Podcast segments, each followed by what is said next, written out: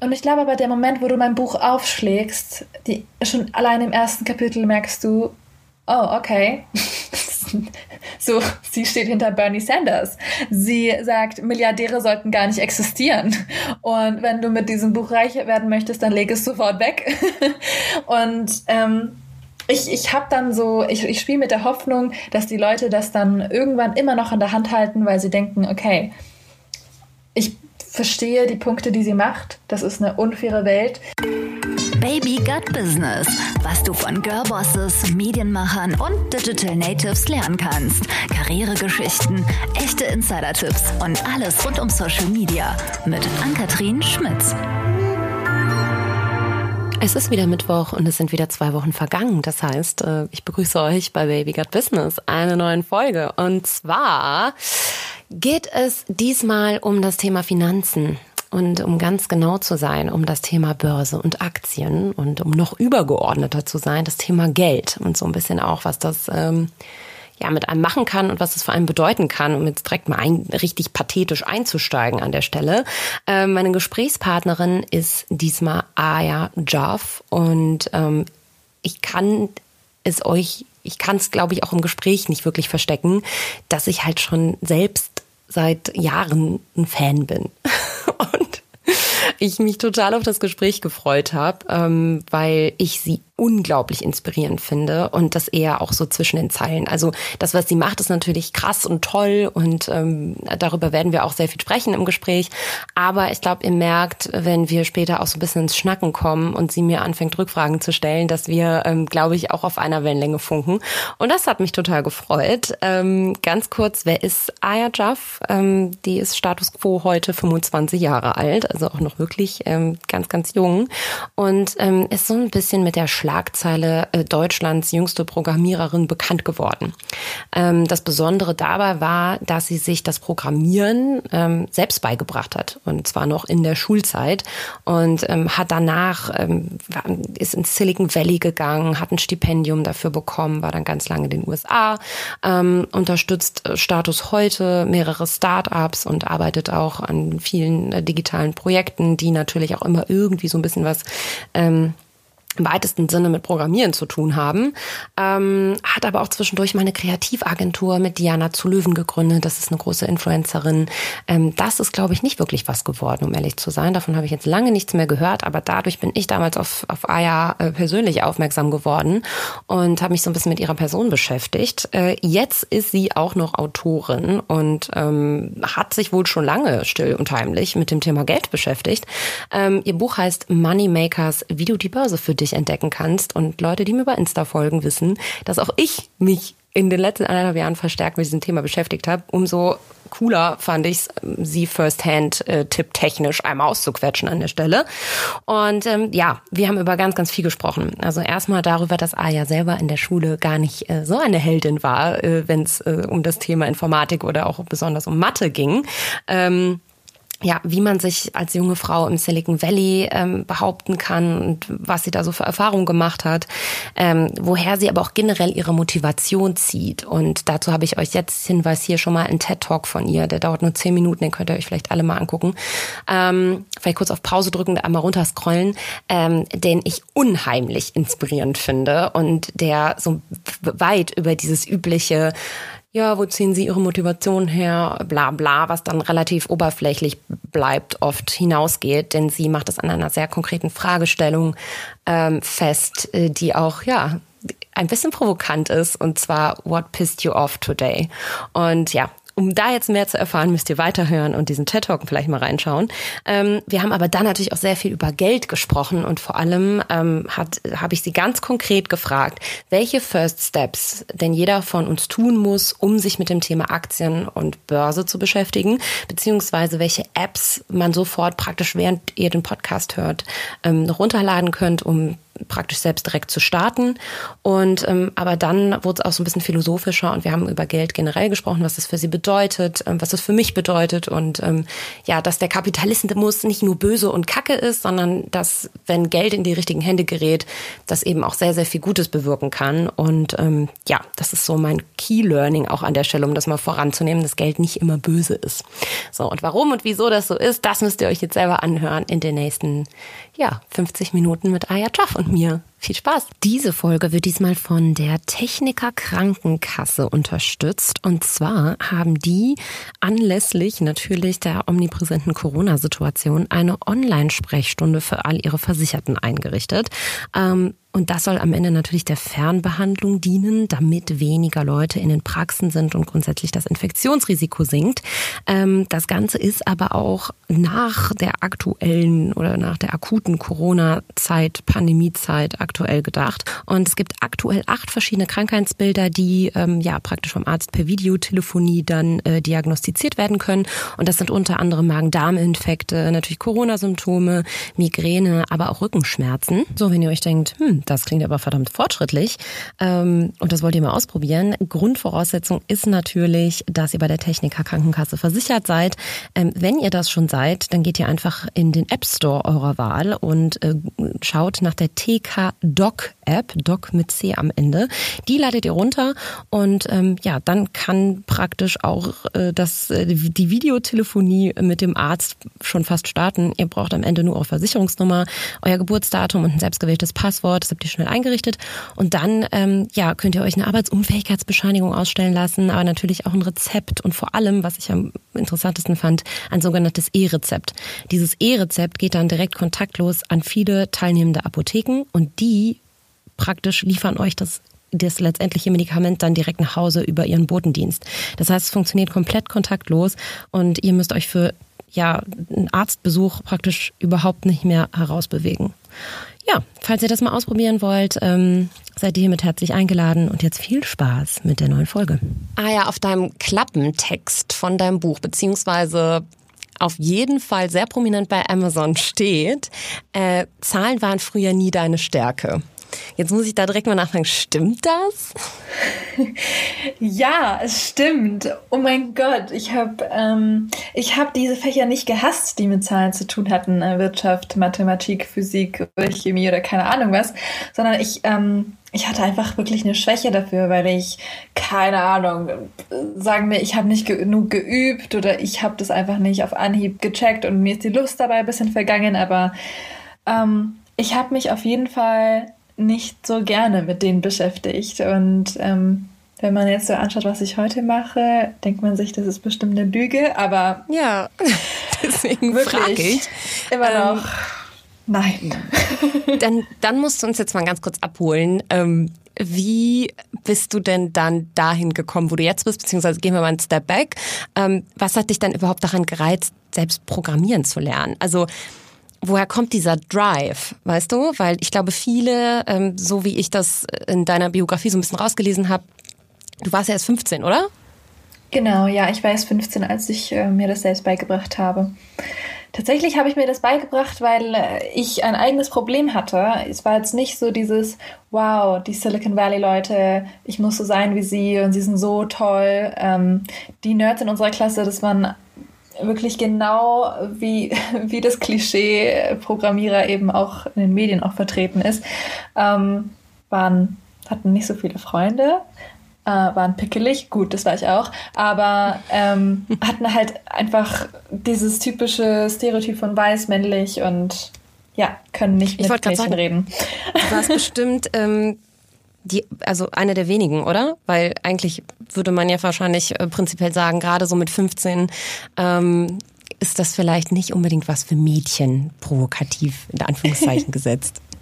Ich habe das tatsächlich nicht so krass realisiert, dass es ähm, so wenige Mädchen gab. Ich wusste nur, dass es einfach die Nerds waren, die sich dafür interessiert haben. Ich kannte, ich kannte auch Mädchen, die Nerds waren. Jetzt nicht welche, die programmiert haben, aber einfach weißt du, die einfach nerdy unterwegs sind und gerne, keine Ahnung, bei Jugendforsch und was weiß ich teilgenommen haben. Und ich so, puh, ich werde niemals einer von euch sein. Und ähm, dann hatte ich einfach dieses eigene Problem, was ich lösen wollte. Ich wollte diesen Vertretungsplan, den wir morgens irgendwie in der Schule hatten, einfach digitalisieren. ich glaube, mittlerweile ist er das sogar für die meisten Schüler jetzt, äh, was ich so mitbekomme. Aber ich wollte ihn einfach digital haben, damit ich einen Tag vorher schon weiß, okay, fallen die ersten zwei Stunden aus, darf ich länger schlafen?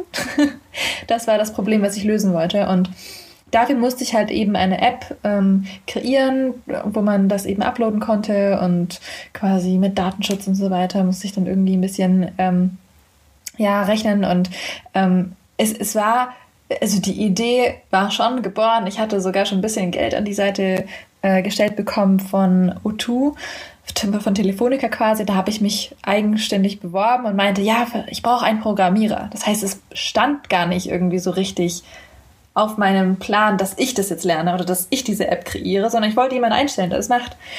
Und für 400 Euro einen Programmierer zu finden, ich glaube, das weißt du selbst, das ist sehr, sehr schwierig. Ähm, mir war das nicht bewusst und die Leute, die mich tatsächlich auch beraten hatten, erwachsene Leute, ähm, denen war das auch nicht bewusst. Und äh, da war dann der Moment für mich so, what?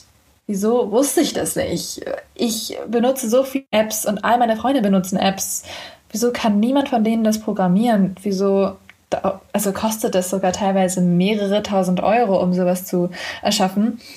Und äh, dann kam der zweite naive Schritt von mir. Ich so, okay, ich bringe mir das jetzt einfach selbst bei innerhalb eines Wochenendes. Und fast forward, five years, ähm, bin ich hier und ähm, lerne immer noch neue Sachen dazu. Also es ist, hat ähm, wirklich kein Ende genommen, das äh, Programmieren lernen. Das ist echt, ähm, ist echt eine coole Journey gewesen, aber eine Journey, die ich so nie, ja, äh, betreten hätte, hätte ich nicht dieses eigene Problem gehabt. gehabt. Jetzt hast du ja dazwischen noch ungefähr gefühlt tausend andere Sachen gemacht. Ähm, codierst du denn selber aktuell noch oder ähm, hast du Projekte, an denen du so aktiv mitarbeitest? Weil ich hätte jetzt gar nicht gedacht, dass du das noch selber irgendwie machst. Ich mache das tatsächlich auch nicht mehr so zeitintensiv. Was ich aktuell nur mache, sind so kleine Online-Courses zu den neuesten Tech-Trends, die es halt eben gibt, um sie ein bisschen zu verstehen, um da mitreden zu können. Aber ich habe jetzt keine App, an der ich aktiv mitarbeite und sage, okay, ich warte auf den Launch und nächstes Jahr ist es soweit. Ähm, ich habe auch keine Website, die jetzt irgendwie so krass aufgebaut wäre. Also ich mache das allerhöchstens noch so als Mentoring-Geschichte wenn ich anderen Leuten in ein paar kleinen Kursen auf Konferenzen oder so halt in einer Stunde irgendwie so die Basics beibringe. Aber ich sehe mich nicht als Fulltime-Coder, sondern als ähm, einfach nur jemand, der das aus dem Hobby tut und äh, wenn es nötig ist, dann mache ich es und wenn nicht, dann halt nicht. So. Und ich habe gerade kein Problem, dass ich mit Coden lösen könnte. Na, und ganz plakativ gesprochen, ähm, bist du halt auch Vorbild für Frauen, die sagen, okay, ich will vielleicht auch in die Tech-Szene, beziehungsweise auch in, ähm, in diesen nerdigeren Bereich und ähm, sehe aber nicht unbedingt danach aus, beziehungsweise kann mich auch für Mode interessieren zum Beispiel ähm, und habe noch ganz viele andere Interessen äh, zur gleichen Zeit. Und ich glaube, dafür bist du so das Vorbild in Deutschland. Mir fällt niemand anderes ein, an dem sich, glaube ich, so viele junge Frauen, die sich irgendwie auch für Tech interessieren, ähm, orientieren. Und ähm, okay, jetzt müssen wir aber noch mal einen Schritt zurückgehen. Du hast also praktisch einen Vertretungsplan digitalisiert und ähm, das war so dein, dein Passion Project, dein Kickoff. Ähm, wie ist es denn da weitergegangen? Also die Schule hast du ja dann fertig gemacht wahrscheinlich, oder? ja, die Schule habe ich fertig gemacht. Ähm, wenn auch unter, unter größten Anstrengungen im, im, im Fach Mathematik. Also da war echt das war echt kurz vor knapp, sage ich nur, an alle Leute, die gerade mit Mathe strugglen und ihr Abitur schreiben. Uh, I feel you. Ich habe da echt ähm, äh, ja, viel rumgeheult, aber das, das Coole war, dass ich während der Schulzeit eben auch solche Passion Projects hatte, die mich dann halt eben auch wirklich aufgemuntert haben, weil ich da einfach meine Stärken irgendwie ähm, ja, gesehen habe. Und eins davon war das Börsenplanspiel Tradity. Das ist quasi ein soziales Börsenplanspiel, das größte mittlerweile sogar in Deutschland ähm, und hat mehrere, ich glaube, mehrere 10.000 ähm, ja, User, ähm, die einfach ja, Spielgeld in die Hand bekommen und zu Echtzeitkursen quasi ihr Geld ähm, in verschiedene Aktienwerte investieren können. Und das Ganze ist halt ein Gewinnspiel, das, wo man mit, äh, mit der Klasse irgendwie teilnehmen kann, wenn man möchte, oder auch ähm, tatsächlich als Student auch. Und ich habe das eben mit aufgebaut, weil ich zeitgleich ähm, mit meinem Interesse für Tech auch mein Interesse für generell wirtschaftliche Themen entdeckt habe. Und das war eben so cool, weil in den ganzen Fortune und Forbes Magazinen hat man halt wirklich echt für eine Weile lang echt nur diese Techstars gesehen. Also Mark Zuckerberg, Steve Jobs, ähm, ich weiß nicht, Bill Gates. Und es waren so krasse Namen jedes Mal. Und immer hatte es mit Wirtschaft und Tech zu tun. Das heißt, die zwei Dinge gingen für mich ähm, Hand in Hand. Und irgendwann habe ich dann gesagt, okay, ich würde super gerne diese Börsenwelt natürlich besser kennenlernen und ähm, ja, wissen, was es mit den ganzen Vorurteilen auf sich hat, ob Börsianer wirklich so böse sind und äh, ja, ich weiß nicht, so die Arschlöcher unserer Welt gefühlt und ähm, Sorry, darf ich Arschlöcher sagen? Natürlich. ja, und ich, ich wollte es eben halt herausfinden und der beste Weg, um etwas herauszufinden, ist es einfach, ähm, sich selbst beizubringen und das selbst sogar mit aufzubauen. Und das habe ich dann auch gemacht, habe dann halt ähm, das Börsenplanspiel mit, mit programmiert und mit aufgebaut. Cool. Und was war so dein größter Meilenstein, sage ich mal, in den letzten Jahren? Du bist 25, oder? Ich bin 24. 24 erst. Ja, guck mal, ja. das steht bei Wikipedia falsch. Das, ich habe eine Wikipedia-Seite. cool. Ja, aber also, was, was hat dich denn so in den letzten Jahren persönlich am meisten beeindruckt vielleicht? War das jetzt das Silicon Valley, in dem du dann irgendwie mit einem Stipendium gelandet bist und so weiter? Oder war das irgendwie was ganz anderes? Hm, schwierige Frage. Also ich glaube, jedes dieser Schritte hat mich total krass geprägt. Ähm, aber ich glaube, dass, ähm, wenn man will, dass das kälteste Wasser, in was ich wirklich geworfen wurde, war das Silicon Valley tatsächlich. Es war generell meine allererste Reise ohne, ohne wirklich Eltern, also nach in den USA und ich war überhaupt total überfordert mit der ganzen Situation einfach. Und ich habe ein Stipendium bekommen für 10.000 Dollar von so einer Women Who Code Stiftung, die sich halt eben wirklich äh, dafür bemüht, dass eben mehr Frauen an die Tech-Szene kommen. Und ähm, ich, war, ich war die Einzige aus dem ganzen Kurs, die dieses Vollzeitstipendium bekommen hat und ich war die Einzige auch, die einfach komplett überfordert war mit der ganzen Tech-Welt in Silicon Valley, weil so viel einfach auf einen einprasselt. Also ähm, was ich mit kaltem Wasser bezeichne, sind die vielen Coder, die einfach wirklich Tag und Nacht wirklich an den Projekten arbeiten. Diese, diese Work Ethic habe ich hier in Deutschland noch nicht so entdeckt. Ähm, da ist es halt eher so die typischen Coder bei uns in, äh, in Deutschland, die die programmieren, um dann bei, keine Ahnung, bei Datev oder ich weiß nicht, bei äh, IBM oder sowas zu arbeiten. Und das sind halt eben diese typischen großen Corporate-Arbeitgeber. Aber die Coder im Silicon Valley, die tun das wirklich aus, aus purer Leidenschaft und teilweise Größenwahnsinnigkeit, wenn es um so große Ideen geht. Und das war für mich eben auch komplett neu und ähm, mich damit so nach und nach auch immer mehr zu erkennen, das hat mir total viel Spaß gemacht, so zu sehen, ja, die Leute, die coden auch nur, weil sie ein eigenes Problem lösen wollen und nicht unbedingt, weil es so das Ding ist, was, was einfach cool ist, sondern man kann einfach super viel mit Coden machen und ähm, das habe ich dann halt wirklich dort gesehen. Also vor allem Würdest auch, du dir das ja. auch für die deutsche Tech-Szene so ein bisschen wünschen? Also findest du das erstrebenswert? Ich höre da so ein bisschen zwischen den Zeilen raus, ähm, das hast du in Deutschland so noch nicht gefunden. Ähm, ist das was, wo wir hin müssen, vielleicht auch in ganz Europa? Ja, ich weiß, ich kann nicht für ganz Europa sprechen. Ich habe ein paar Erfahrungen jetzt in Spanien gemacht. Da sind die Programmierer auf jeden Fall noch ein bisschen, bisschen spielerischer, was der Code angeht. Aber in Deutschland ist es halt alles noch sehr corporate. Also ähm, ich, ich merke halt ziemlich schnell, ähm, dass die Leute nicht mal an ihren eigenen Ideen jetzt komplett arbeiten, sondern wirklich coden, um dann von einem guten Arbeitgeber einfach übernommen zu werden. Klar ist es teilweise auch im Silicon Valley so, wo man sich dann eben auch für Facebook und Apple und so bewirbt. Aber hier in Deutschland wird zum Beispiel auch super, super viel Wert darauf gegeben, dass du einen Abschluss hast in Informatik, bevor du dich überhaupt auf so eine Stelle bewerben kannst.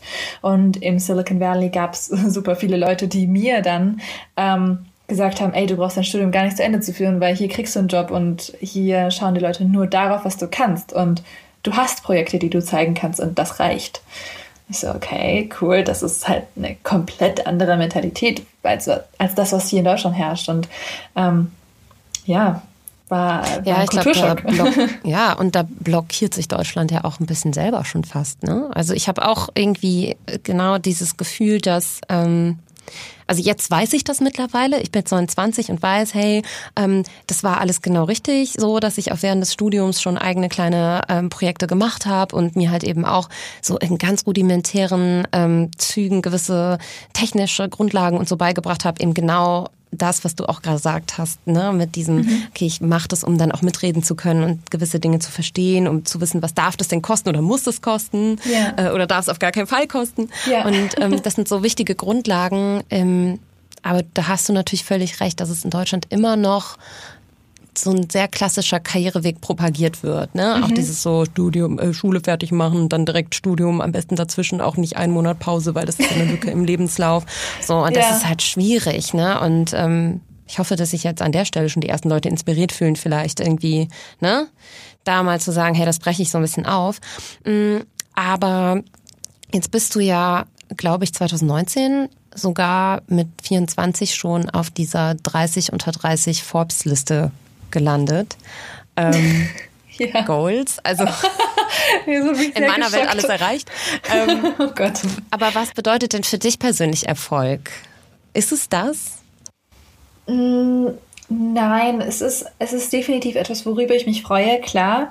Aber äh, Erfolg ist für mich wirklich äh, der Moment, in dem ich mein Problem gelöst habe. Das heißt, ähm, für mich gibt es nicht so was wie Fächer oder so in meinem Kopf. Ähm, ich äh, gehe einfach headfirst in die Dinge rein, wo ich das Gefühl habe, okay, hier habe ich ein Problem verspürt. Also vielleicht als kleines Beispiel. Ähm, Gerade, weiß nicht, beschäftige ich mich mit Biologie und Medizin und ich habe das nicht mehr studiert und ich fühle mich überfordert, aber ich habe ein medizinisches Problem gerade und ich denke mir so, hey, irgendwie bedient das gerade der Markt nicht, nicht wirklich gut und ähm, da kann man doch bestimmt was verbessern und das ist dann der Moment, wo ich dann sage, ey, ich habe es nicht studiert, aber ich kann mich immer noch reinlesen. Gott sei Dank haben wir Google, generell das Internet, wo uns alle Infos wirklich offen stehen, wo wir jeden kontaktieren können. Und das nehme ich eben auch wahr. Und ähm, ich habe ehrlich gesagt keine, keine ja, schlechten Erfahrungen damit gemacht, mit dieser Einstellung. Mm, jetzt ist ja auch deine Karriere bis, bis jetzt bist du schon 24 immerhin ähm, oder schon oder nur sehr linear verlaufen, würde ich sagen. Ne? Also man hat das Gefühl, okay, ähm, das, das ging nur bergauf praktisch. Und ähm, jetzt bist du ja irgendwie in Anfang 20 und aus eigener Erfahrung würde ich sagen, so, das sind doch so magische Jahre so ein bisschen, in denen man ja auch sich normalerweise ganz viel ausprobiert und irgendwie auch mal Fehler macht oder ganz, ganz viele Fehler macht. Ähm, hast du irgendwie, ist das für dich so vom Gefühl her auch so linear verlaufen? Gab es nicht irgendwie auch mal Momente, wo du gesagt hast, boah, okay, jetzt habe ich irgendwie, jetzt bin ich schon auf der Forbes-Liste und jetzt habe ich schon irgendwie ein Unternehmen gegründet und so weiter. Ähm, dass, dass es irgendwie diese Leichtigkeit des Seins, sage ich mal, so ein bisschen verloren hat oft? Oder ähm, war das irgendwie nie ein Problem für dich? Ähm, also wenn, dann habe ich an Leichtigkeit dazu gewonnen. Natürlich mit der Zeit, wenn man dann diese Bestätigung auch bekommt von außen, ist es ein, ein, ein super schönes Gefühl, wenn man ähm, dann gleich zum Beispiel auf offene Ohren stößt, wenn man irgendwas pitcht oder so. Also dass die Leute dann schon irgendwie dir eher zuhören, weil sie das auf, dem, auf der Vita sehen. Aber ähm, für mich, ich hätte genauso gut, ich weiß nicht, sagen können, ich hatte äh, tausend Fails in meinem Leben, bevor ich diese ganzen Sachen eben bekommen habe. Also die wenigsten Leute wissen, dass dieses Stipendium in Silicon Valley ähm, nicht wirklich so ein krasser Zufall war, sondern weil ich einfach schon Monate davor jeden Tag mindestens drei Bewerbungen abgeschickt habe mich bei verschiedensten Organisationen wirklich beworben habe, mit Videointerviews, mit Absagen und wenn dann halt ein, zwei Bewerbungen klappen, das ist alles, was du brauchst. Du brauchst ein, zwei Ja's. Es geht nicht darum, wie viele Nein, Neins du bekommst. Es geht darum, wie viele Ja's du bekommst. Und um dahin zu kommen, muss man halt eben auch viel einstecken können. Und ähm, das wird dann halt eben natürlich nicht thematisiert. Es gibt keine Schlagzeilen mit Aya wurde 8000 Mal abgelehnt, sondern Aya wurde einmal angenommen. Und ähm, das macht dann die Schlagzeile. Und dann hat man natürlich auch das Gefühl, das ist linear verlaufen. Aber ähm, keine Ahnung, für mich Viele Leute würden vielleicht auch sogar diesen Studienabbruch als wirklich ähm, als, als Versagen betrachten. Für mich es war für, für mich eine Learning Experience, so nenne ich das. Also genauso wie wahrscheinlich so ein kleines Kind auf dem auf der Rückseite der Cornflakes-Schachtel versucht, das Labyrinth zu lösen mit dem Stift und nicht jedes Mal, wenn es irgendwie an ein Hindernis stößt, sagt, ich habe jetzt versagt, erstes Versagen und dann gegen die nächste Wand stößt, zweites Versagen, sondern sagt einfach, oh, okay, das klappt nicht. Gut, ich gehe mal links rum. Gut, oh, es klappt auch nicht. Ich gehe mal rechts rum. So sehe ich das Leben und ähm, ich habe nicht das Gefühl, dass ich irgendwas wirklich als Fehler bezeichnen müsste, sondern es war für mich alles eine Learning Experience und es sagt mir sehr viel über mich selbst aus und ähm, wie ich in Zukunft einfach Entscheidungen treffen muss. Super cool, dass du damit so offen umgehst, ehrlich gesagt, weil ähm, ich habe oft das Gefühl, gerade wenn wir jetzt irgendwie auf die Social-Media-Landschaft blicken, ähm, ich bin jetzt super viel ähm, auf LinkedIn mittlerweile unterwegs und äh, da erschaffen Leute ja gerne auch so ein ja so einen linearen Karriereweg von sich, ne? Und jeder rückt sich natürlich ins beste Licht.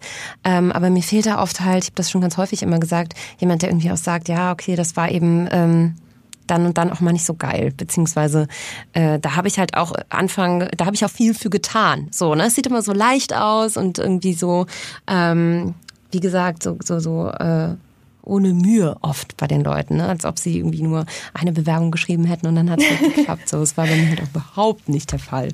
Ähm, aber wie muss man sich denn jetzt irgendwie, also ich sehe dich ja gerade, die Leute sehen dich ja nicht, du sitzt ganz entspannt, ich glaube in Berlin, richtig? Ah, in Nürnberg. In Nürnberg? Ja, da lebe ich. Ach, wohnst du da? Ach ja. so, ich dachte, du wohnst in Berlin. Ach, nee. verrückt. Ich überlege aber, vielleicht in einem Jahr. Das kann gut sein. Cool. ähm, wie sieht denn jetzt so konkret dann dein Alltag in Nürnberg aus? Ich hätte schon gedacht, dass du in Berlin und dann irgendwie vielleicht da so ein, so ein cooles Office hast mit deinem Team, deiner Agentur. Aber jetzt ist es ja noch spannender. Ja, total viele Leute denken das. Ähm, ich bin nur sehr, sehr oft in Berlin, deswegen kommt, äh, kommt auch äh, zu Recht diese, dieses Bild von mir auf. Aber ich bin in Nürnberg. Ähm, ich arbeite im Moment daran, ähm, ich kann das noch nicht so richtig verraten, aber ich habe eine kleine Startup-Idee, ähm, die möchte ich ähm, größer denken und da mache ich gerade ganz viel Research und ich bin hier quasi ganz in der Nähe von ganz vielen tollen Health ähm, Corporates generell, also großen Gesundheitsfirmen wie Siemens oder den Healthineers eben. Und ähm, da macht es schon Sinn, diesen Standort auch auszunutzen. Und mein Alltag schaut einfach so aus, dass ich ja, erstmal Corona-bedingt von zu Hause aus starte und äh, da die ganzen Podcast-Interviews wie jetzt eben führe und dann aber in das äh, Coworking Office gehe, wo ich mich ähm, eingemietet habe und da habe ich ein Team, die arbeiten auch an ganz verschiedenen Sachen und ähm, genau, wir haben da einfach ja, so eine kleine Shared Work Experience für uns geschaffen. Jeder arbeitet an seinen Dingen und wir haben eine gemeinsame Mittagspause und ich kann immer wieder Leute anfragen, ähm, ja, ganz easy für so Mentoring Sessions, ähm, weil ich eben auch nicht alles weiß und ja, kann eben auch ganz viele andere Startups in meiner Umgebung fragen, hey, magst du ein bisschen drüber schauen? Hast du Ideen zu diesem neuen Businessmodell? Hast du Ideen zu, wie ich das am besten pitchen könnte? Ähm, kennst du da jemanden? Das ist eigentlich mein Leben. Und dann am Feierabend treffe ich dann meinen Freund, wir gehen essen, wir haben einfach nur ein bisschen, keine Ahnung, Spaß im Freien, gehen mit dem Hund raus. Das ist ganz, ganz unterschiedlich. Ähm, ja, also ganz gesunde Work-Life-Balance, würde ich sagen.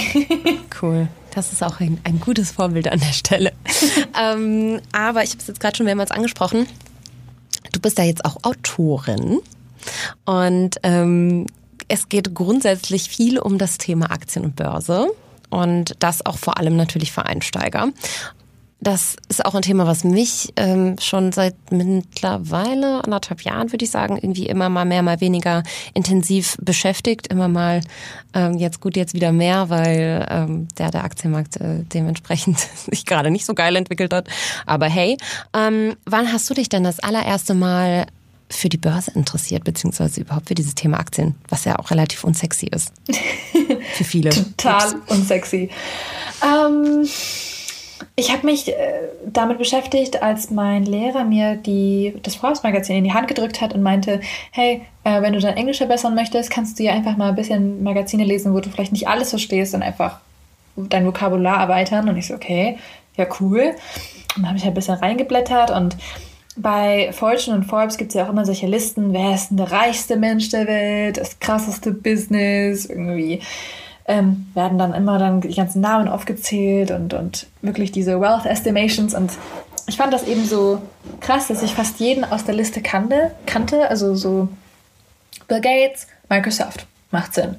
Jeff Bezos, Amazon, macht Sinn. Aber Warren Buffett, ich habe den übrigens auch als Warren Buffet ausgesprochen, weil ich einfach überhaupt keinen Plan hatte, wer dieser Mensch war. Ich so, wer ist Warren Buffet? Und was ist dieses Berkshire Hathaway? Und ich hatte einfach so null Plan, wer Nummer eins ist. Ich so, das kann doch nicht sein, dass ich das nicht weiß. Und habe ich halt einfach gegoogelt und habe gesehen, was er so beruflich macht. Habe gesehen, okay, der kauft sich Anteile in Firmen, ähm, der ist damit irgendwie reich geworden, ähm, der ja, investiert eben, ist Investor und ähm, weiß nicht, so ein krasser Typ so eigentlich. Ich kann nicht genau sagen, was was, was sein Unternehmen jetzt direkt macht, weil es anscheinend aus ganz vielen anderen Unternehmen besteht, die halt eben wirklich aus dieser Liste stammen. Ich so, hä, auf einmal macht's voll Sinn. so, also diese ganzen Firmen, die erfolgreich sind durch sie und durch das richtige Aussuchen quasi der Firmen, dadurch ist er reich geworden. Ich so, ah, das ist voll interessant okay, da möchte ich mehr reingucken. Wie funktioniert eigentlich Börse? Was ist eine Aktie? Was sind Unternehmensanteile? Ähm, wie kann ich damit machen? Und natürlich auch ganz viele Filme dazu angeschaut, Bücher dazu gelesen. Und ja, habe dann auch einfach angefangen, so ein kleines Büchlein zu führen mit Fremdwörtern, die Erklärungen dazu, wie bestimmte Kurse sich entwickeln, ähm, auf was ich achten soll, ähm, was ist genau Daytrading, was ist Going Long, Going Short. Das sind halt eben alles so Fachbegriffe gewesen, äh, die ich ähm, für mich eben erschlossen habe durch das Internet einfach. Mal wieder einfach autodidaktisch, so wie du es wahrscheinlich auch jetzt äh, machst, wenn du dich mit Börse und sowas beschäftigst. Du studierst das, du studierst das ja auch nicht und ähm, Trotzdem ähm, interessierst du dich dafür. Ja, so hat das bei mir angefangen. Ähm, keine Ahnung, wie war das bei dir eigentlich? Mm, ich bin ja schon seit dem Studium jetzt mittlerweile selbstständig und habe ähm, so ein bisschen kalte Füße bekommen, weil ich ganz, ganz lange mich auch nicht mit dem Thema Finanzen beschäftigt habe. Also ich habe sehr viel in den Tag hineingelebt. Ich habe dann angefangen, besser zu verdienen, ähm, konnte mir irgendwie mehr leisten, habe dann auch gerne mal mehr ausgegeben und ähm, dachte dann irgendwann so, oh Kacke, mein Zukunfts-Ich klopft gefühlt immer so ein bisschen an der Schädeldecke und sagt, hey, ähm, dir wird es im Zweifel nicht immer so gut gehen, weil du in einer sehr, sehr schnelllebigen Branche arbeitest. So. Und ähm, das ganze Konstrukt ist insofern fragil, dass ähm, dass du vielleicht nicht für immer Experte bist in dem Bereich und dass da auch junge Leute nachkommen und dich im Zweifel irgendwann ersetzen. Und ähm, ja, du musst grundsätzlich ähm, ein bisschen irgendwie mal was in, in Richtung Finanzen machen für dich, um da A, Sicherheit zu haben, weil ich doch dann ein klassischer Allmann bin so ein bisschen und ähm, habe dann sehr, sehr konservativ ähm, mal eine größere Steuerrückzahlung angelegt. Ähm, einfach erstmal so, um gegen die Inflation zu arbeiten mit der, mit der Kohle. Ähm, aber habe dann irgendwie links und rechts in meinem Netzwerk halt immer mehr Leute gesehen, die damit irgendwie auch Spaß haben. Ja, also mit diesem Daytrading-Gedanken und mit in junge, coole Firmen ähm, investieren und auch nur die kleinsten Beträge. Also ich spreche jetzt hier nicht von Tausenden von Euro. Ich glaube, das ist auch so ein Vorurteil, was viele haben, dass man irgendwie ein riesen ähm, Depot schon haben muss, um irgendwie dann was mit seinem Geld zu machen. Du kannst ja eigentlich schon mit 50 Euro so ein bisschen rumspielen mal, mhm. alleine um ein Gefühl zu bekommen, finde ich, für diese ganze Sache. Und ähm, ja, habe jetzt irgendwie vor allem auch Bock, mein Geld in ja, Firmen zu investieren, die was Gutes machen auf der Welt und nicht nur, sag ich mal, blöd kapitalistisch äh, veranlagt sind, sondern ähm, ja ganz gezielt irgendwie auch so ein bisschen diesen, dieses Ziel zu verfolgen. Ähm, ja, ich stecke mein Geld jetzt zum Beispiel in nachhaltige Sachen oder in Fonds, die irgendwie aus nachhaltigen Unternehmen mit im weitesten Sinne grünem Herzen. Ne? Also die wenigsten Unternehmen sind ja äh, aktuell 100 Prozent nachhaltig, aber dass solche Innovationsgeschichten irgendwie so ein bisschen unterstützt werden und so weiter, dann kommt kickt da bei mir halt auch so ein bisschen der Idealismus manchmal. aber ähm, ich finde, das kann Spaß machen, gerade wenn man sich auch ein Netzwerk aufbaut und das muss jetzt gar nicht irgendwie weiß ich nicht, eine Facebook-Gruppe oder so ein Quatsch sein, sondern es reicht ja schon, sich mal in seinem Freundes- und Bekanntenkreis auf der nächsten Party sowas vielleicht mal anzusprechen, auch unter Frauen. Und ähm, vielleicht findet man ja Leute, die da irgendwie auch Bock drauf haben und die das zu, Lust haben, zusammen mit dir zu lernen. Ich finde das, also das ist eine Sache, die mich immer sehr motiviert. Ich gehe auch nicht gerne alleine zum Sport und so, ähm, sondern ich profitiere dann auch gerne von dem Wissen von anderen und finde es natürlich toll, dass wir uns jetzt auch irgendwie mal hier austauschen und ich von dir lernen kann an der Stelle und dann dein Buch lesen kann. Also das ist so ein bisschen, äh, für mich steht da immer so ein Community-Charakter dahinter. Aber ähm, weiß ich nicht. Ganz, ganz viele Leute kommen halt zu mir und sagen so, ja, ähm, Anni, was sind denn die ersten Schritte? Also was würdest du denn machen, wenn man jetzt so gar nicht weiß? Also A, natürlich erstmal Shoutout äh, Ayas Buch lesen, weil das schon sehr einsteigerkonform ist, würde ich sagen, oder? Mhm, auf jeden Fall. Ähm, aber vielleicht hast du ja so drei First Steps, die du, die jeder irgendwie morgen mal umsetzen kann. Puh, ich finde das ganz interessant gerade. Wir haben zwei äh, verschiedene verschiedene ähm, ja, Herangehensweisen gelernt, äh, glaube ich, äh, wie man das machen kann. Ich bin ja total die Person gewesen, die einfach nur aus Interesse quasi das Ganze gemacht hat. Und du hast es aus so einem Sicherheitsbedürfnis ausgestartet und hast dann erst äh, in den Sachen quasi dich angelesen und geschaut, okay, wie mache ich das denn da? Ähm, das, genau das sollten die Leute erstmal machen. Also, ähm, auch ganz viele Leute kommen auf mich zu, ja, was kann ich denn da hier machen und ähm, wie schauen erste Schritte aus? Und ich sage dann immer, du, setz dich einfach mal hin an einen Tisch, Blatt Papier rausholen und dann ähm, schreiben, warum du dich überhaupt mit diesem Thema beschäftigen möchtest. So. Für mich war es einfach nur den Spaß zu entdecken und da habe ich nicht an Rente gedacht. Ich habe nicht daran gedacht, irgendwie jetzt, äh, boah, der Staat und meine Rentenlücke und das muss ich auffrischen und auffüllen. Das ist so eher diese, dieser Weg, den Madame Moneypenny einschlägt. Was ich auch in meinem Buch natürlich drin habe, das ist so Eigenfinanzen klären, schauen, okay, was sind deine Einnahmen, Ausgaben. Wenn das der Grund ist, warum du dich mit Aktien beschäftigen möchtest, dann ist das auf jeden Fall so der erste Schritt, den du machen solltest. Erstmal deine eigenen Finanzen unter Dach und Fach kriegen, einen Überblick bekommen, wo geht das Geld raus, wo kommt das Geld rein, wie viel kannst du zur Seite vielleicht legen, wie kannst du so ein kleines, ähm, ja, ich sag jetzt mal finanzielles äh, Polster für dich aufbauen.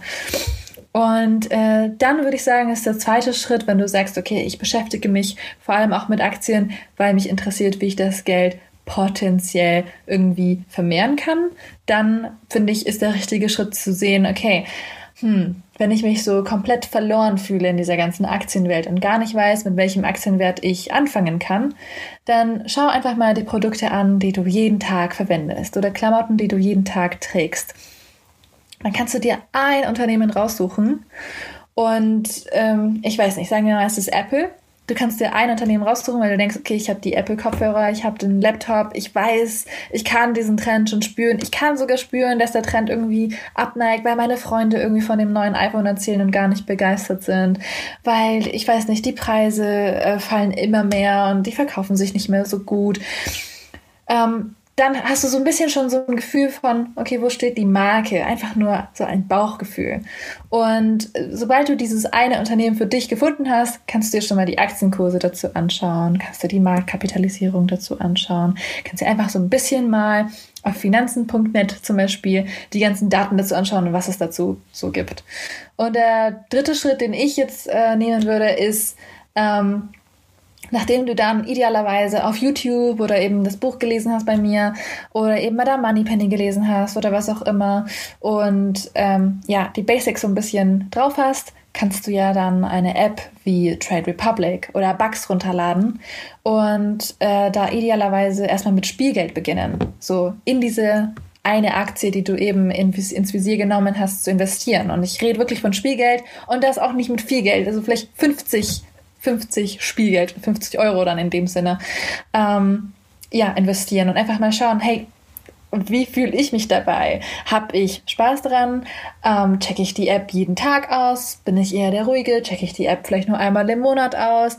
Freue ich mich total krass, wenn sie, wenn es steigt? Oder bin ich da eher gleichgültig? Ähm, bin ich, äh, spiele ich eher auf Risiko? Oder bin ich eher jemand, der immer alles researcht? Ähm, Stehe ich überhaupt auf Einzelaktien oder bin ich eher ein Fan von einer ganzen Branche? Das kann ja auch sein. Und ähm, dann wäre in Klammern der vierte Schritt natürlich in dem Sinne, dass du dich dann mit verschiedenen Branchen ähm, ja, äh, ja, informierst und schaust, ob nicht ETFs vielleicht die bessere Wahl für dich wären. Nochmal eine klitzekleine Werbeunterbrechung an dieser Stelle und zwar für Readly. Und ähm, das habt ihr jetzt eigentlich schon häufiger in meinem Podcast gehört, aber es gibt ein ganz besonderes Angebot diesmal. Ähm, vorher äh, war es immer nur ein Sonderpreis und jetzt hat Readly nochmal einen rausgehauen. Und zwar bekommt ihr auf der Landingpage www.readly.com slash babygutbusiness jetzt einen kompletten Monat zum Testen kostenlos. Das hat vorher noch 3,99 Euro gekostet. Tut es jetzt nicht Ma'am. Mehr. Jetzt ist es komplett gratis. Und ähm, ja, falls das noch nicht Anreiz genug ist, äh, das Netflix für Magazine und Zeitungen auszuprobieren, ähm, kriegt ihr jetzt einfach noch mal ein paar Infos von mir auf die Ohren. Und zwar ähm, habt ihr Zugriff auf über 4000 Magazine weltweit in sämtlichen Sprachen. Ähm, das ganze Abo kostet nach dem Testmonat 9,99 Euro. Das könnt ihr aber auch mit fünf weiteren Familienmitgliedern oder Freunden teilen. Das heißt, es kostet dann fast gar nichts mehr im Monat. Ähm, ja, ihr habt ähm, vor allem jetzt angelehnt an diese Folge natürlich auch Zugriff auf diverse Finanzpublikationen, die sich eben sehr aktuell mit Aktien und Börse beschäftigen. Also wer das Thema weiter verfolgen will und ähm, da auch an den aktuellen Trends interessiert ist, ähm, holt euch doch das, den Gratismonat bei Readly und dann gebt ihr einfach mal ein Euro. Also das ist die Finanzwochenzeitung in Deutschland praktisch, Börse Online, Einblicke, die haben zum Beispiel gerade Trumps Bilanz als, ähm, als Headline, Startup Valley, Fonds exklusiv, oder Anlagetrends 2020. So, und das sind nur sechs von 24 Titeln, die ihr bekommt, wenn ihr auf Wirtschaft und Finanzen klickt. Also äh, schaut doch gerne mal rein, falls ihr das Thema vertiefen wollt und da auch irgendwie am Ball bleiben wollt und euch ein bisschen Know-how an, anlesen möchtet, äh, was auch relativ aktuell ist und über das Internet hinausgeht. Also nochmal www.readly.com slash babygutbusiness. Geil, wäre nämlich die nächste Nachfrage gewesen. ähm, welche App soll ich denn jetzt grundsätzlich am Anfang erstmal runterladen, falls mich jetzt, weiß ich nicht, dieser Podcast hier inspiriert oder so, aber die hast du ja schon genannt. Mega cool. Mm, und was ich unbedingt noch hinzufügen muss, was, was auch so ein Aha-Moment bei mir war, dass ich dachte, Okay, krass. Ähm, das ist ja gar nichts Unzugängliches, was irgendwie ähm, an der Wall Street oder in Frankfurt, blöd gesagt, irgendwie Old White Man unter sich ausklamüsern, sondern da kann ja wirklich A, jeder partizipieren und B, ist das ähm, oftmals ja auch ein viel emotionaleres Business, als man denkt. Also es ist gar nicht so abgeklärt. A, spielt natürlich das ganze Weltgeschehen eine extrem krasse Rolle und B, ist das, was du auch schon gesagt hast, so Bauchgefühl oftmals... Ähm, da kann das total gewinnbringend sein und ähm, überhaupt ein Feeling für für Marken und Entwicklungen und Innovationen und was kommt in der Zukunft und selber so einen Blick in die Glaskugel werfen und so weiter und so fort. Und mit Sicherheit fällt man da irgendwie auch mal auf die Nase mit, aber ähm, das hat es für mich irgendwie noch mal ganz anders greifbar gemacht und irgendwie mich auch motiviert und gedacht so hey was die können ähm, also warum soll man nur einer solchen Schicht oder einer solchen Sparte von ähm, Erdbewohnern das irgendwie überlassen. So, das ja. ist doch irgendwie doof. Ja, danke, ähm, dass du das sagst. Ich ähm, kann das genauso unterschreiben und ich finde es super, super toll, dass du ähm, das auch mit in deinen Podcast nimmst, weil das genau das ist, was mich auch so, so fasziniert. Es ist keine geschlossene Gesellschaft. Es gibt Apps, die machen es einfach, die machen es super witzig und es gibt Bücher, die kann man sich anlesen und wirklich wenn du sagst, Börse geht mich nichts an, aber jedes Produkt, was du benutzt, an der Börse notiert ist, dann musst du dich ein bisschen fragen, hm, vielleicht stimmt meine Meinung nicht mehr so ganz und ähm, ich kann mich damit beschäftigen und es ist etwas, was äh, sehr wohl auch ähm, ja, für mich relevant sein kann. Ja, und das kannst du auf jede, eigentlich kannst du es auf jede Branche adaptieren. Nichts ist eine geschlossene Gesellschaft. Alles ist durch die Demokratisierung des Internets, wenn du das so willst, irgendwie zugänglich geworden und jeder kann irgendwie alles lernen und ähm, so viel gratis Wissen ähm, sich aneignen, allein durch so einen Podcast oder so. Ähm, ich finde das total geil und das führt mich immer wieder so ein bisschen auf so einen selbstbestimmten Weg, wenn ich mir denke, oh nee, das schaffe ich nicht oder ach Gott, das kann ich nicht und ähm, weiß ich nicht, ob ich es überhaupt schaffe, mich da einzuarbeiten und so weiter. Aber ich glaube, das ist ähm, das ist im Jahr 2020 so ein bisschen alles möglich und alles ist irgendwie, ähm, jede Branche ist irgendwie so ein bisschen aufbrechbar schon fast. Ja. Aber jetzt ähm, wird es hier schon fast philosophisch. Ähm, jetzt haben wir gerade zum Beispiel, wenn man, ähm, ich glaube, jeder, der den Podcast jetzt aktuell hört und irgendwie Aktien hört und so weiter und Börse, der denkt jetzt an viele, vielleicht seine Freunde, auch im Bekanntenkreis. Ich habe welche, die extrem viel Geld verloren haben. A, wegen Corona und B, zum Beispiel wegen sowas wie Wirecard zum Beispiel.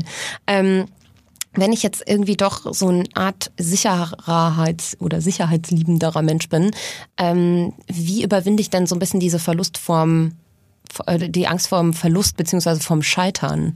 Hast du da irgendwie schon mal mit, bist du da schon mal selber gescheitert vielleicht und hast irgendwie einen, einen Hack, den du teilen kannst? Ähm, tatsächlich äh, nehmen meine Aktienwerte regelmäßig an Wert ab, aber dann auch wieder an Wert zu. Also kommt ganz drauf an, was man dann als Scheitern betrachtet. Es, äh, so Fluktuationen, ähm, also Schwankungen eben, die gehören wirklich einfach dazu. Das heißt, man muss so ein bisschen ähm, eine dicke Haut entwickeln für, wenn dann eben so eine Corona-Krise anschlägt, dass man die Sachen einfach auch hält, also die Aktien nicht verkauft, nur weil sie einfach weniger wert ist. Ähm, und da gehört wiederum diese, diese ersten Schritte dazu, zu wer bin ich, dieses sich selbst zu entschlüsseln, das klingt so philosophisch. Aber wenn man sich selbst besser kennt und weiß, was für eine Art Mensch man ist, dann weiß man auch, in was für eine Art Aktien man investieren muss. Und ich bin mehr derjenige, der in, in, in Branchen investieren möchte, weil ich eben das Gefühl habe, dass ich wirklich nicht immer verstehe, warum sich ein Aktienkurs so verhält, wie er das tut, auch wenn ich das Unternehmen gut kenne. Vielleicht zum einen, weil ich nicht jeden Tag die Nachrichten lesen möchte und zum anderen, weil ich eher ein Verständnis davon habe, wohin sich die Welt insgesamt bewegt, als wohin sich jetzt Wirecard bewegt. Das war ja auch so ein großes Fragezeichen für, für mehrere Wochen. So, ist das jetzt ein Betrug oder nicht? Soll ich halten, verkaufen? Und da wäre ich einfach so eine Person, boah, ich hätte mich verrückt gemacht, ob ich, wenn ich die Aktie gehalten hätte. Also zum Glück habe ich sie nicht.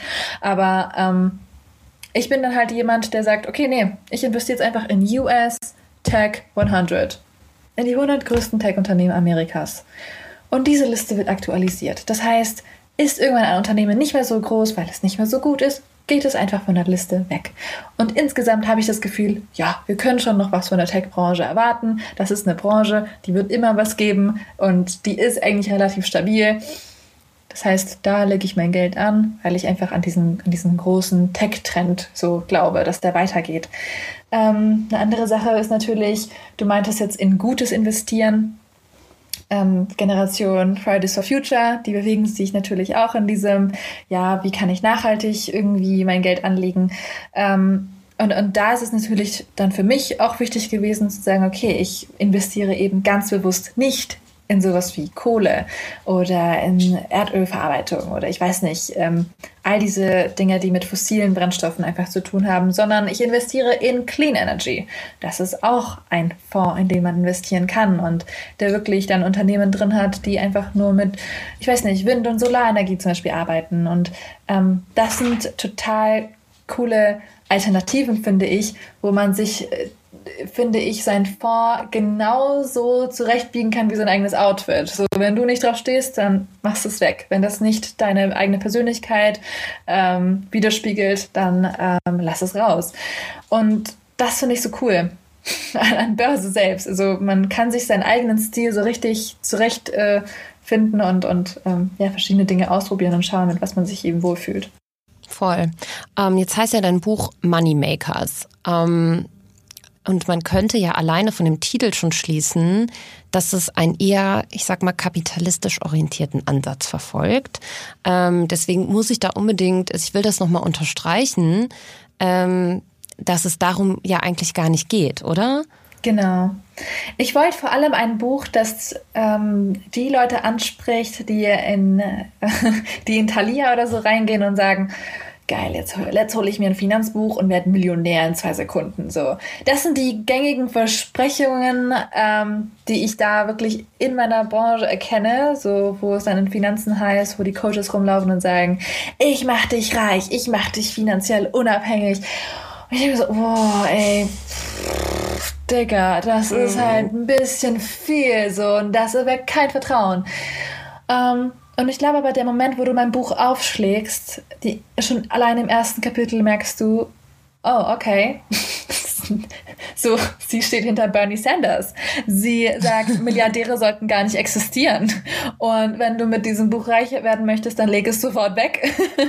Und ähm, ich, ich habe dann so, ich, ich spiele mit der Hoffnung, dass die Leute das dann irgendwann immer noch in der Hand halten, weil sie denken, okay, ich verstehe die Punkte, die sie macht. Das ist eine unfaire Welt. Ähm, die, das, ähm, die, die, die Gesellschaft, ähm, die geht nicht nach Leistung, sondern nach Kapital und, und bewertet Leute nach Kapital eher. Ähm, und, und da haben halt eben die ein Prozent der Welt äh, gewisse Vorteile und können sehr viele Dinge auch beeinflussen, was ich nicht gut heiße. Aber trotzdem ist es etwas, mit was wir uns zwingenderweise beschäftigen müssen. Nicht nur um unser Geld zu vermehren, sondern einfach auch um die Welt besser zu verstehen und unsere Entscheidungen dahingehend auch ähm, viel besser aufzustellen. Und ähm, das ist so die Motivation mit meinem Buch gewesen. Ich möchte einfach aufklären und motivieren, sich selbst in dieses Thema einzulesen und, und weniger dieses, ich mache dich finanziell unabhängig. Das ist nicht das Ziel des Buchs. Boah, ich glaube, du bist da gefühlt schon fast so ein bisschen deiner Zeit sogar voraus, weil ähm, ich glaube, viele immer noch eben genau diesem falschen Money-Mindset hinterherhecheln und denken, darum geht's auch in dieser ganzen Aktien- und Börsenbranche und ähm, setzen sich das irgendwie auch so zu einem, in Anführungszeichen, falschen Ziel. Aber ähm, dass man halt vielleicht auch mit dem richtigen Investment was Gutes tun kann, in einer sich, ja, in, in einer kapitalistisch motivierten Branche, finde ich so, so wichtig, weil das setzt für mich an einem sehr realistischen Punkt an, den man eigentlich schon irgendwie morgen angreifen kann. Ja, dafür braucht man jetzt eigentlich nicht noch mal irgendwelche krassen Innovationen oder ähm, es muss nicht noch was, noch eine Naturkatastrophe passieren, damit die Leute das irgendwie endlich checken, sondern man kann auch einfach sein Geld nehmen und das eben den, den guten Menschen geben, oder? Bin ich da irgendwie ver, ver, verblendet so ein bisschen? Oh Gott, ich habe schon so viele Schlagzeilen einfach gehört von vermeintlich guten Unternehmen, die dann aber zum Beispiel auch Greenwashing betreiben und einfach nur nach außen hin gut sind. Aber natürlich, ich finde, wenn man den Versuch anstellen kann, äh, gute Unternehmen rauszusuchen, in Anführungsstrichen, dann sollte man das auch wahrnehmen, weil ich will schon eine Welt, äh, die besser ist, als die Generation äh, davor sie hinterlassen hat. Und ähm, ein Teil davon ist es, die Unternehmen zu unterstützen und sogar finanziell zu unterstützen, ähm, die halt eben auch eine sozial gerechte Art haben, ihre Produkte herzustellen, eine Art haben, wie sie die Umwelt nicht belasten und ähm, wie sie sogar ihre, ich weiß nicht, ähm, ja, also all, all diese Kriterien eben von sozialer und äh, von sozialer Gerechtigkeit und Umweltaktivismus. Ich finde, das sollte alles mit beachtet werden. Oder halt eben auch, es gibt sogar einen Fonds, der ähm, hervorhebt, wie viele Frauen in dem Unternehmen Führungspositionen haben. Hammer. Es sind so viele Dinge dabei, die man einfach mit beachten kann. Und es ist so viel dabei, wo ich sagen würde, ja, ich würde das per se als gut beschreiben. Aber auch in dem Buch sage ich halt eben, ja, ja. Oder halt wenigstens besser. Genau, das würde genau, ja schon reichen besser. im. Ja. Das, das würde reichen für mich. Und ich weiß, es gibt viele Menschen, die sehr idealistisch sind und sagen, nee, ich lasse die Finger komplett davon, weil ich einfach so sehr davon überzeugt bin, dass Geld einfach Scheiße quasi ist. die Quelle des Bösen ist. Ja. Aber dann sage ich mir so, hä, aber du musst doch trotzdem Essen, Klamotten kaufen und so weiter, aber damit unterstützt du doch auch Unternehmen, oder nicht? So, genauso wie du einen Stimmzettel hast in deiner eigenen Brieftasche und sagen kannst, okay, ich gebe jetzt H&M 2 Euro für diese Socken, kannst du auch diese 2 Euro in H&M reinstecken über Aktien oder was weiß ich. Also das ist für mich derselbe Thought Process. Mhm, ähm, ja. Und deswegen sollte man da nicht viel strenger sein, idealistisch gesehen, wenn es jetzt einfach um Geld anlegen im Kapitalmarkt geht. Also genauso wie man da einfach auch Ausnahmen hat in seinem ja, Day-to-Day-Business, wenn man einfach ähm, ja, ins, äh, in die Stadt geht oder online shoppt. Da achtet ja. man da vielleicht auch nicht komplett drauf. Finde ich ein super wichtiges Takeaway auch an der Stelle. Ne? Hast du auch sehr schön metaphorisch beschrieben. Ich glaube, das ist jetzt für jeden sehr, sehr greifbar geworden. Ähm, ich muss sagen, einer, also ich beobachte dich schon super lange und ähm, habe, glaube ich, das allererste Mal äh, deinen Namen gelesen, als du zusammen mit Diana zu Löwen auch mal so eine Kreativagentur Hub-Geschichte irgendwie ins Leben gerufen hast. Und ähm, da habe ich so das erste Mal deinen Namen gegoogelt, glaube ich. dachte so, oh, okay, krass. Ähm, aber auch im äh, Zuge der Recherche zu diesem Podcast habe ich einen Talk von dir gehört, der mich am meisten abgeholt hat. Und das war dieser TEDx Youth in München, wo mhm. du praktisch so zehn Minuten, glaube ich, darüber, ich weiß gar nicht, was die Überschrift der Konferenz oder dieser ganzen Chat-Geschichte war, irgendwie, wie man seine Business-Idea findet wahrscheinlich oder so, ne? Mm, aber da hast du ähm, gesagt, dass der dein größter Trigger ist, und das kam jetzt auch schon mehrmals, glaube ich, ganz gut raus in dem Gespräch, was wir jetzt hatten, ähm, dass dich eigentlich am meisten motiviert, was dich ärgert oder was dich irgendwie anpisst, jetzt ganz plakativ gesagt. Ähm, ist das so dein, dein Trigger? Ist das, das die Grundlage, wie du irgendwie an die Neufindung von Geschäftsideen so rangehst? Aha. There's been something I've been thinking about a lot lately. It's something you won't learn in your economics class at uni. It's something that can make or break your career. It's about how to turn anger into something highly essential for your progress in work and in life. More angry and angry, and let me tell you what this moment showed me. That being pissed off was actually the best thing that happened to me. Because then and there, I realized I had a business idea. What if the world just needed a skateboarding brand or a sneaker brand for women that would cater to all these people who wanted bright colors in their shoes and crazy patterns, just like I saw in the men's section. So, this emotion gave me something that the books couldn't give me, that the magazines couldn't give me, and that all these professors and teachers who talked about entrepreneurship couldn't teach me. It finally gave me the kick off of that damn couch. It was the anger that led me to coding my own solutions for the problems that I was looking for in this world.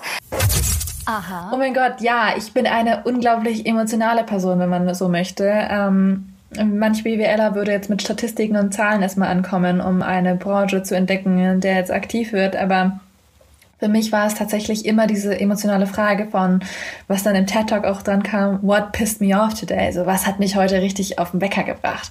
Und ähm, das habe ich mir auch echt jeden Tag teilweise, als ich in dieser Business äh, Business-Idee-Suche auf dieser Journey einfach war, habe ich mir jeden Tag ein Blatt Papier genommen und mit dieser Überschrift angefangen, What pissed me off today? Und so bin ich auch auf die Idee gekommen, die mich jetzt ähm, quasi interessiert, mit der ich auch irgendwann vielleicht, ähm, wie du mich dann vielleicht in einem halben Jahr oder so in den News siehst, I don't know.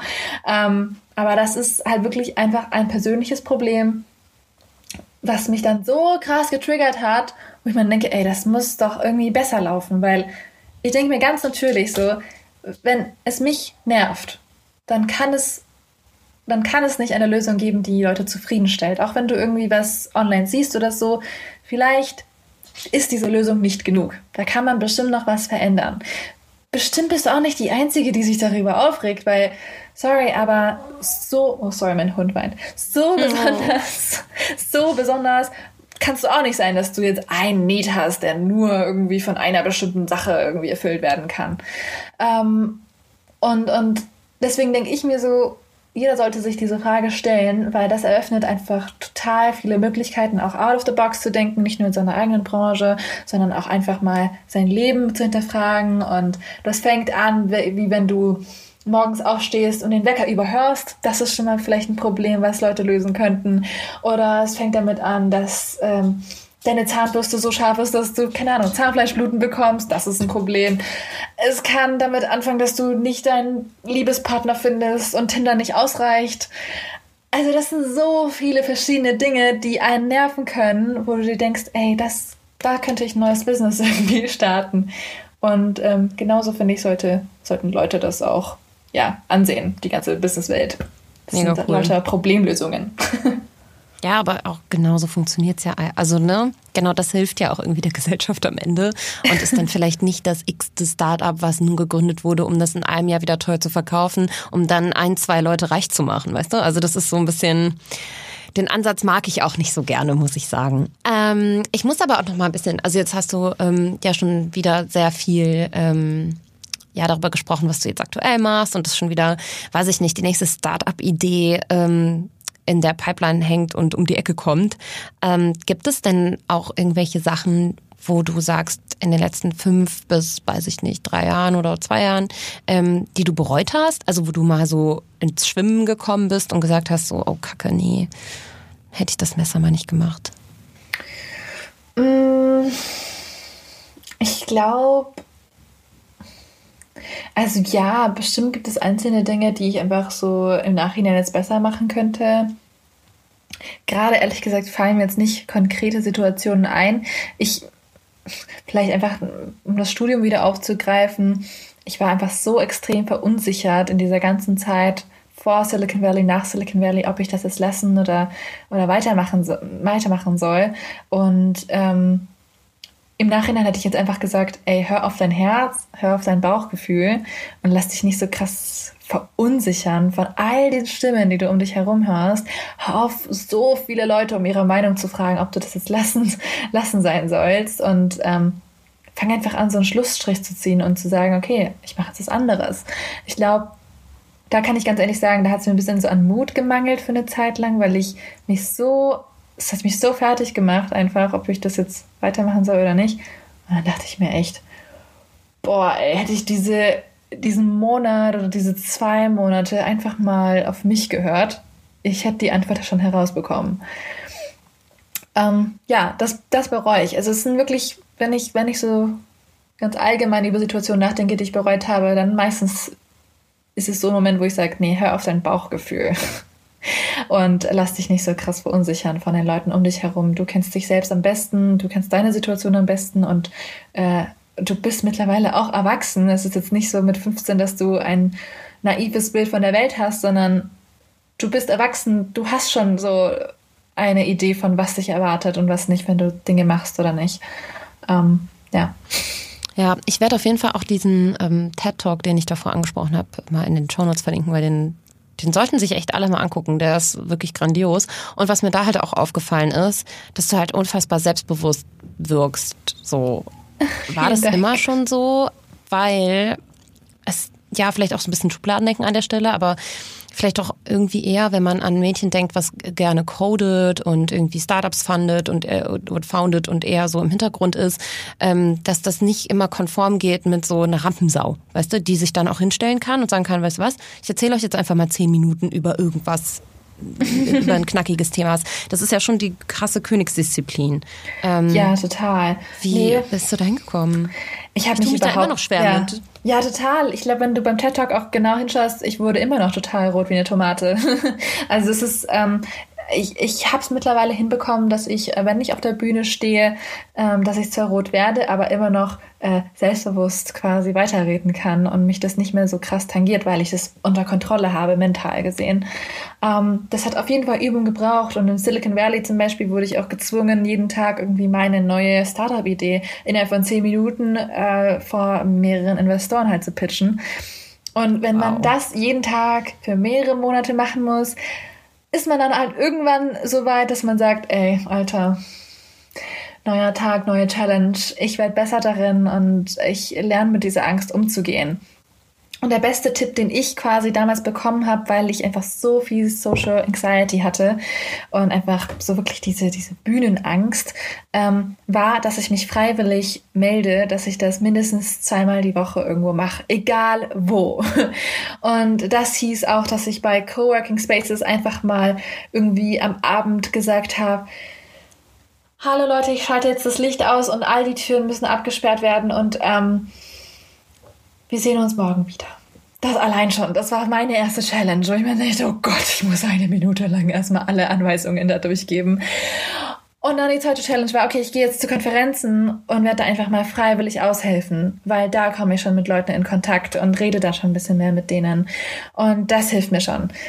Und dann war die dritte Challenge, okay, nein, ich gehe ein bisschen auf die Bühne und ähm, werde zumindest die Moderatorin sein für den Abend und mir, weil da kann man sich gut vorbereiten, da kann man die Fragen irgendwie schon vorher haben und ähm, weiß schon, wer was einen so erwartet. Und das mache ich dann. Und dann war die Challenge, okay, nein, wenn jetzt jemand, egal wer, wenn irgendjemand nach Freiwilligen auf der Bühne sucht, ich werde die, ich werde die erste sein, die die Hand hebt. Und das war so die Angst, der Angst ins Auge zu blicken und das einfach oft oft, oft, oft zu wiederholen. Und ähm, das hat mir echt geholfen, dann am Ende die Angst äh, wieder unter, unter ja, meine Kontrolle zu bringen. Ich habe sie noch, aber ich kann sie gut quasi ähm, im Hintergrund einsperren und sagen, okay, heute nicht. Ja, heute werde ich das ist halt echt der Klassiker, ne? Immer einfach also auf einer regelmäßigen Basis aus seiner Komfortzone rauszusteppen. Ähm, mir geht's genauso. Ich hasse das, ne? Jedes Mal, wenn ich wieder zugesagt habe, weil ich die Konferenz spannend fand, weil jemand da auf der Bühne auch spricht, ähm, den ich gerne sehen will und weil ich mir denke, oh cool, das wäre was fürs Networking auch und ähm, mhm. oder es einfach auch schon lange her ist, dass ich das mal gemacht habe.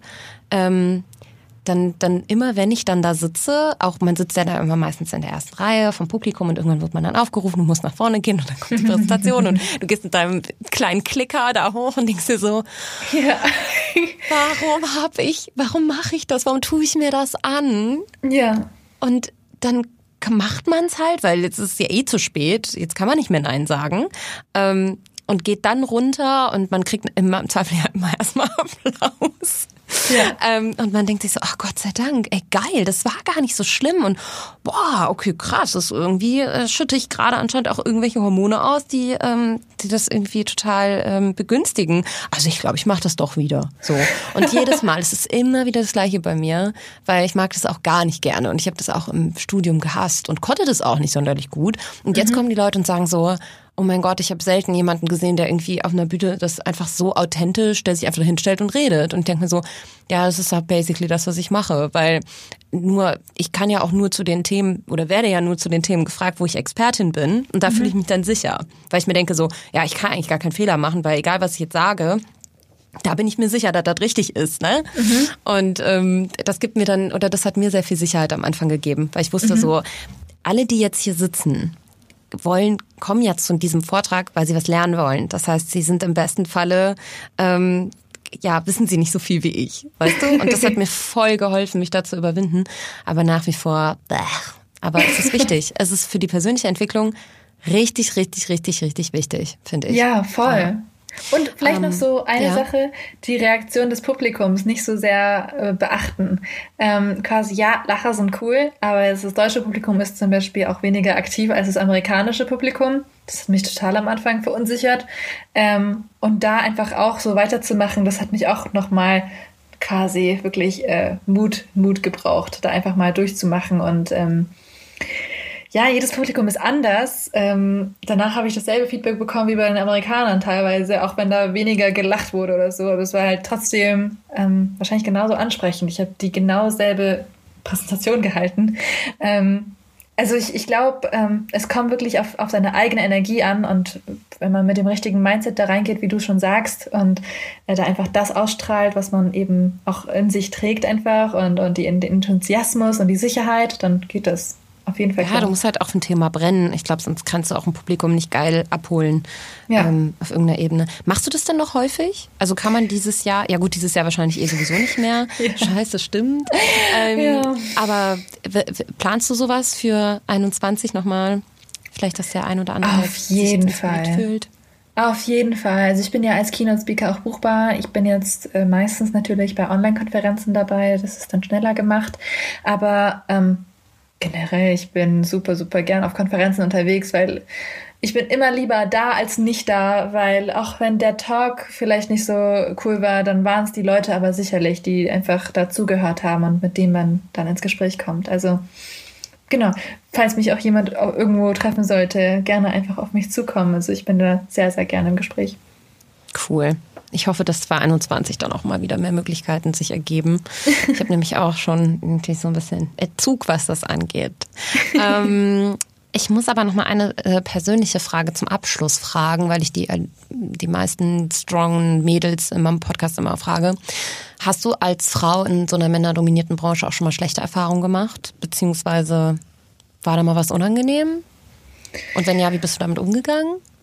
Ähm, ja, ich ich sage jetzt mal bestimmt, weil ich das gar nicht wahrscheinlich so richtig zu spüren bekommen habe. Ich, ich kann das mal so erklären. Ich habe heute auf meiner Instagram Story eine Studie geteilt. Im Harvard Business Review wurde die veröffentlicht. Und zwar ging es darum, dass Männer öfter ähm, dass, dass in Business-Ideen von Männern öfter investiert wird als die von Frauen. Und in der Umfrage war das tatsächlich so, dass beim komplett selben Pitch, wenn eine Frau sie vorgelesen hat versus ein Mann sie vorgelesen hat, dass ein Mann 70 Prozent, mit, mit 70 Prozent höherer Wahrscheinlichkeit gefundet wurde. Und dann denke ich mir so, okay, das hätte ich persönlich selbst nie mitbekommen. Hm. Ich hätte wahrscheinlich gedacht, okay, qualitativ war da etwas an mir falsch. Oder auch in der Studie, in derselben Studie wurde dann auch bewiesen, dass sich die Fragen auch ähm, unterscheiden. Fragen, die man Frauen stellt versus Fragen, die man Männer stellt. Männer fragt man eher, wie groß ist denn das Erfolgspotenzial? Und Frauen fragt man eher, okay, bitte mach mich mal auf alles aufmerksam, was schiefgehen könnte.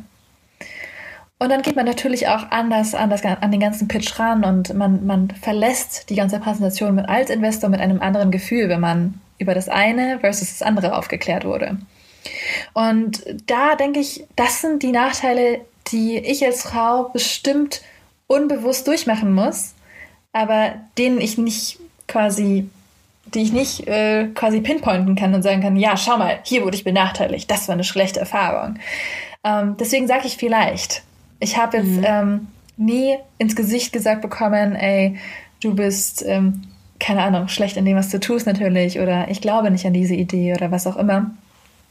Aber ähm, ja, es, ich, mich lässt äh, so eine Statistik natürlich nicht los, wo ich mir dann denke, wie oft ist das schon passiert, dass ich wegen irgendeinem so Bias in dem Kopf von irgendeinem so Investor nicht, nicht weitergekommen bin? Ja, das, das würde ich gerne einfach mal so stehen lassen, weil ähm, ja, es, es muss nicht immer diese aktive ja, Benachteiligung sein, die man erfährt, oder das aktive Beleidigen oder Beschimpfen oder was auch immer, sondern es, es ist wirklich systematisch, systematische ähm, Gleichberechtigung, um die wir kämpfen müssen und ähm, was halt einfach noch nicht der Fall ist.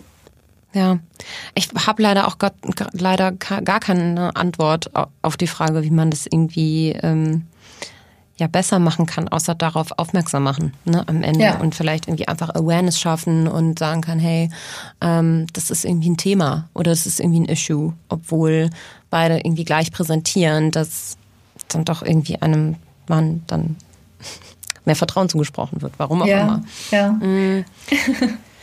Ja, gibt es noch irgendeine ähm, eine Sache, die du, weiß ich nicht, vielleicht deinem jüngeren Ich, wenn du ähm, das jetzt sagen könntest, irgendwie mit auf den Weg geben könntest, so, weiß ich nicht, als Abschluss? Ähm, ich meinem jüngeren Ich, ehrlich gesagt. Du bist ja noch sau jung. Ja, oh Gott. Ich, ich würde einfach sagen, ähm, mach weiter, lass dich nicht von deinem Lehrer beirren. Ähm, du kannst immer noch, wenn du älter bist, Stärken in den Sachen herausbilden, äh, die dich interessieren. Und Mathe ist nicht alles. Informatik ist sogar nicht alles. Ähm, was zählt, ist, äh, dass du einfach glücklich bist und, und ja, deine, deine kleine Leidenschaft findest. Cool. Tausend, tausend Dank für das super inspirierende Gespräch. Ah ja, ich habe mich heimlich ganz doll darauf gefreut. Ach Gott, ich mich ähm, auch. Vielen lieben Dank das für die hat echt Spaß gemacht und ich finde, du hast ein ganz, ganz, ganz ähm, futuristisches Mindset, was das angeht. Man merkt halt, dass du da aus einer Generation kommst, die sich halt eben schon irgendwie auch, die eben nicht nur äh, kapitalistisch motiviert ist. Finde ich hammergeil und muss man einfach nochmal unterstreichen. Ja. Vielen Dank, Dankeschön. Das war's. Das war's. Lust auf mehr Infos zum Podcast, hilfreiche Links oder mehr zum heutigen Gesprächspartner? Dann ab auf akaschmitz.com. Daily Updates gibt's bei Instagram unter Baby Got Business. See you next time.